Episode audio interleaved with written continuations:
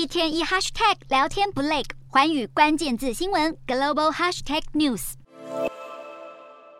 打着赤膊的壮汉泡在一缸酱汁里搅弄大白菜，不是吧？这个裸男竟然是在腌制泡菜？难道说跟裸男一起腌制就是泡菜的不传之秘吗？当然不是，这只是黑心的中国泡菜工厂又一个罔顾卫生的证明而已。南韩今年夏天降下豪雨，八月份也因此成为有观测记录的一百一十五年来雨量最多的一个八月。而最直接的影响就是腌制泡菜不可或缺的大白菜产量大减。接下来市面上出现的白菜价格竟然是去年同期的二点五倍。大家都知道，南韩人的餐桌上不可一日无泡菜。于是，网络上出现了大量中国制泡菜，让南韩人填补盘子里的空缺。而且，这些中国泡泡菜的价格惊人的便宜，五公斤只要大约台币三百元。但如果是南韩国产的泡菜，九百公克，也就是不到一公斤，就要大约三百五十块台币，两者价差在六倍左右。尽管价差惊人，但是如果看到这个裸男腌泡菜的画面，大概也没有人会去贪这种便宜。没想到，竟然还是有不肖业者打着南韩国产泡菜的名义，实际上却以便宜的中国泡菜混充。